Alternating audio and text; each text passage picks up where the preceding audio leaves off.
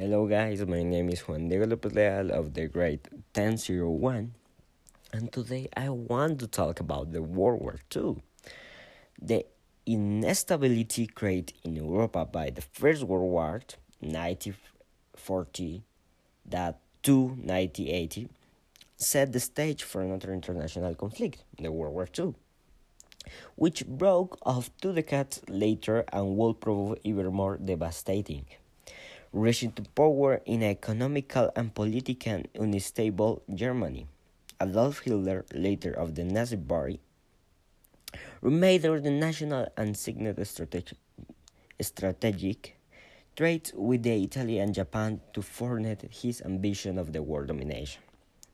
Hitler's invasion of Poland in September 1939 uh, drove Great Britain and France to declare war on Germany, making the beginning of the World War II.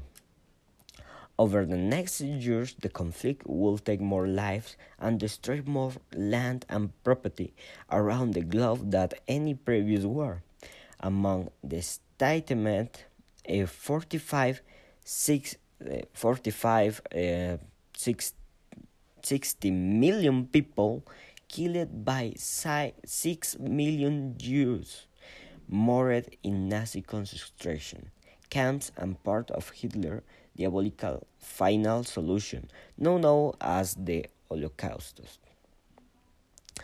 Leading up to World War II the devastation of the Great War uh, had greatly dis- disability.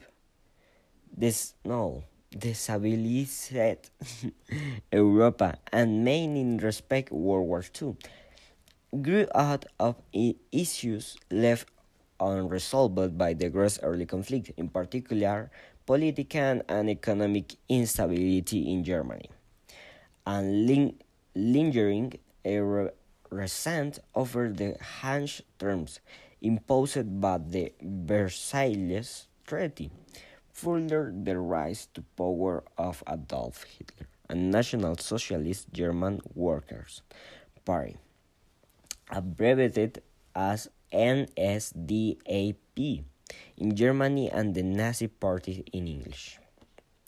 Okay, did you know as early as 1923 eh, is the memoir and propaganda track Mein Kampf. In a struggle, Adolf Hitler has predicted in general European war that will result the, the extermination of the Jewish race in Germany. After becoming change, a chancellor of Germany in 1933, Hitler swiftly consolidated power and nothing himself for it. In 1934, obsessed with the idea of the superiority of the pure German race, which he called Aryan, Hitler believed that war was the only way to again is necessary Lebensraum, or leaving space for German race to expand in mind 1930s. Secretly began a remaster of Germany, a violation of the Versailles Treaty. After singing alliances with Italy and Japan against the Soviet Union, Hitler sent troops to occupy Austria in 1938 and the following year annexed uh, Czechoslovakia Hitler's open aggression went uncloaked as the United States and U- Soviet Union would concentrate on integral politics and the time. Uh, politics, sorry, and neither France nor Britain were either for confrontation. Okay, that is all for the moment. Uh, maybe uh, I do other podcast in the future. But this is all for all for now. Hello, my name is Juan Diego Lopez Leal, and today I want to talk with you about the Second World War. The instability created in Europe by the First World War um, set the stage for another international conflict, the World War II, which broke out two decades later and will prove even more devastating. Rising to power in economically and politically unstable Germany, Adolf Hitler, leader of the Nazi Party, remained the nation and signed strategic treaties with Italy and Japan to further his ambition of world domination. Hitler's invasion of Poland in September 1939 drove Great Britain and France to declare war on Germany, making the beginning of the World War II. Over the next six years, the conflict would take more lives and destroy more land and property around the globe than any previous war.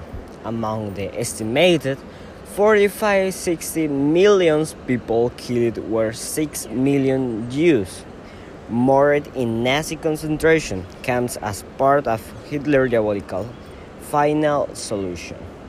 Now, how was the Holocaust? Okay, leading up to World War II.